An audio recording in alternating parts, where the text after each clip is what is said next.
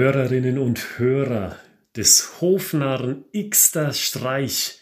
Er wird 20. Das heißt, wir haben heute mit dieser Episode ein Jubiläum zu feiern. Und da habe ich gleich eine Frage an Sie. Mit einem Jubiläum, was für eine Emotion verbinden Sie mit einem solchen Ereignis? Richtig, Freude. Und das Thema Freude, das ist das Thema der heutigen 20. Episode. Die Feel Good Story. Positive Emotion pur. Denken sich die meisten genau in diesem Augenblick. Aber stopp. Genau das soll es nicht sein. Wie? Denken Sie sich jetzt. Warum nicht? Herr Gritzmann, eine Feel-Good-Story ist doch von Anfang bis zum Ende und auch zwischendrin nur mit positiver Energie und positiver Emotion aufgeladen. Und genau an diesem Punkt, da möchte ich Ihnen eine kritische Frage stellen. Können Sie sich an eine Werbung erinnern aus dem Bereich Bausparen? Ich bin mir sicher, sofort ist den meisten von Ihnen eine Werbung eingefallen ist gar nicht wichtig, von welchem Anbieter, von welchem Dienstleister dieser Bausparvertrag kommt. Ich glaube, diese Werbungen, die ähneln sich frappierend. Unabhängig also von dem konkreten Anbieter. Denken Sie mal mit mir. Was sieht man da? Richtig. Einen hübschen Mann, Typ Model, eine hübsche Frau, ebenso Typ Model, Ha, und die Kinder. Gut erzogen, höflich, total glücklich, genauso wie ihre beiden Eltern. Und wissen Sie, ich erinnere mich jetzt konkret an eine Werbung aus diesem Bereich, an eine ganz bestimmte. Da kamen vom Himmel jeweils auf einer eigenen Wolke die einzelnen Immobilien vom Himmel herab. Was für eine Idylle.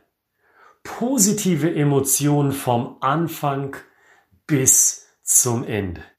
Kitsch, oder? Cringe, sagen die Amerikaner, also das Fremdschämen. So geht es mir zumindestens. Und ich meine, das ist die Gefahr von ausschließlich guten Feel-Good Stories. Sie sind zum Fremdschämen weil sie eine Welt, einen Alltag darstellen, der so nicht existiert. Nicht jeder ist ein Modeltyp. Nicht alle Kinder sind gut erzogen und glücklich.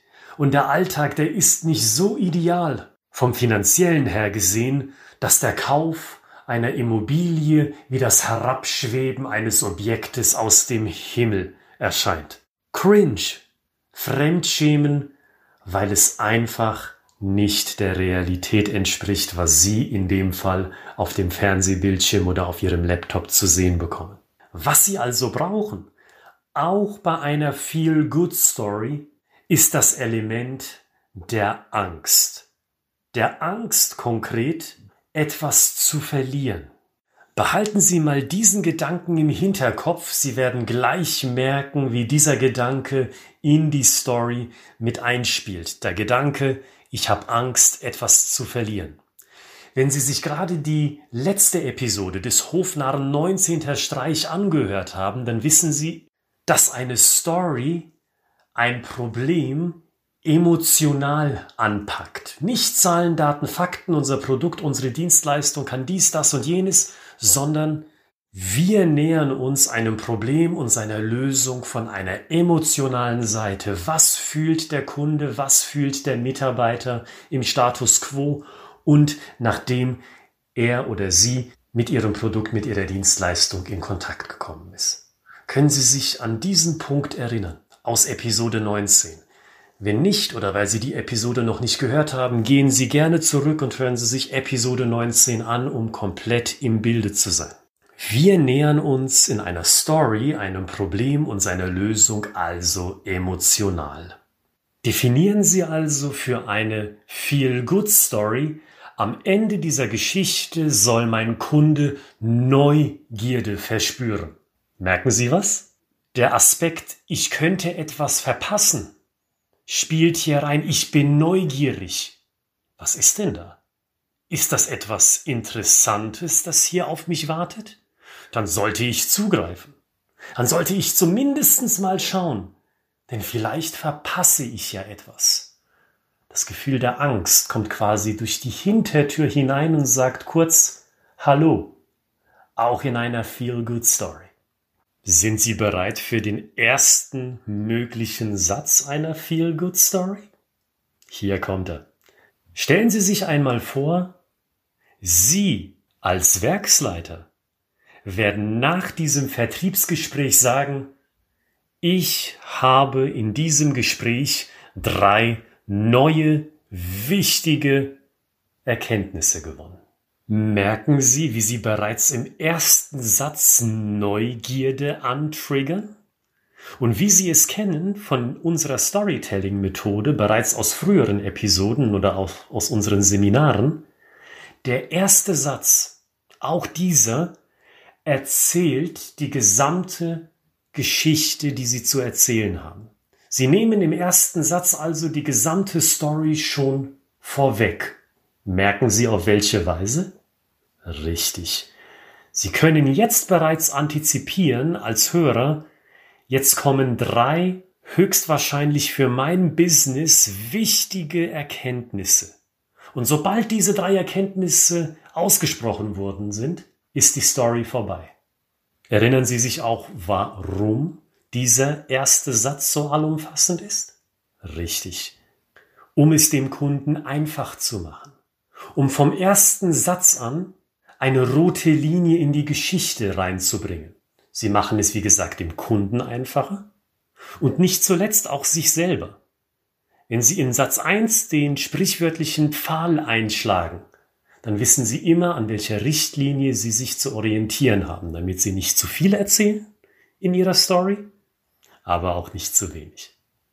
Der erste Satz lautet also, nochmal in Wiederholung, stellen Sie sich einmal vor, Sie als Werksleiter sagen am Ende dieses Vertriebsgespräches, ich habe drei wichtige neue Erkenntnisse für mich gewonnen. Beispielsweise, weil Sie sich als Werksleiter nun endlich mental vor Ihrem geistigen Auge vorstellen können, wie, ja was denn? Und ist es für Sie überhaupt der Werksleiter? den Sie für Ihren Vertrieb ansprechen wollen? Oder ist es eine andere Position in Ihrem Kundenunternehmen, der den größten Benefit, den größten Mehrwert also durch Ihr Produkt oder durch Ihre Dienstleistung erlebt? Dann ersetzen Sie den Werksleiter mit genau dieser Position im Kundenunternehmen.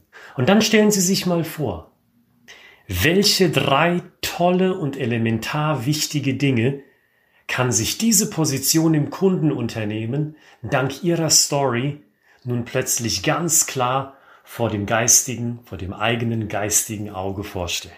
Sie merken was, nicht wahr? Sie verpacken ihre USPs, ihre Alleinstellungsmerkmale in Kopfkino-Elemente, in drei mentale Bilder als Teil ihrer Geschichte. Und nachdem sie von diesen drei mentalen und lebendigen und emotionalen Bildern erzählt haben, dann stellen sie diese eine Frage. Sagen Sie, Herr Werksleiter, stellen Sie sich nun einmal vor, diese drei Begebenheiten, die würden tatsächlich fest in Ihrem Unternehmen implementiert sein. Sie könnten diese drei Dinge tatsächlich in Ihrem Unternehmen beobachten. Was wäre Ihnen, dieses freudige Beobachten wert. Und mit diesem letzten Satz geben Sie dem Kunden die Möglichkeit, seine Neugierde in Worte zu packen. Weil der Kunde, die Kundin dann sagen wird, Mensch, wissen Sie was, wenn das wirklich wahr ist, was Sie mir hier versprechen, dann XYZ. Und somit erklärt sich der Kunde, die Kundin, ihre Neugierde eigentlich selbst. Probieren Sie es mal aus. Sie sehen, diese Story, diese Feel-Good-Story, ist nicht lang. Probieren Sie das doch mal in einem Gespräch aus. Entweder in einem Vertriebsgespräch oder bei einem kollegialen Gespräch mit einem potenziellen Interessenten. Diese paar Sätze sind schnell erzählt und Sie können schauen, wie kommt diese Geschichte im Vergleich zu einem Zahlen, Daten, Fakten Gespräch an. Und wenn Sie unser Fachbuch Storytelling im Vertrieb bereits gelesen haben, dann wissen Sie, es gibt noch andere Möglichkeiten, eine auf positiven Emotionen basierende Geschichte zu erzählen. Wenn Sie unser Fachbuch noch nicht gelesen haben, schauen Sie in die Beschreibung dieser Episode. Dort finden Sie den Link zum Fachbuch aus dem Haus von Springer Gabler.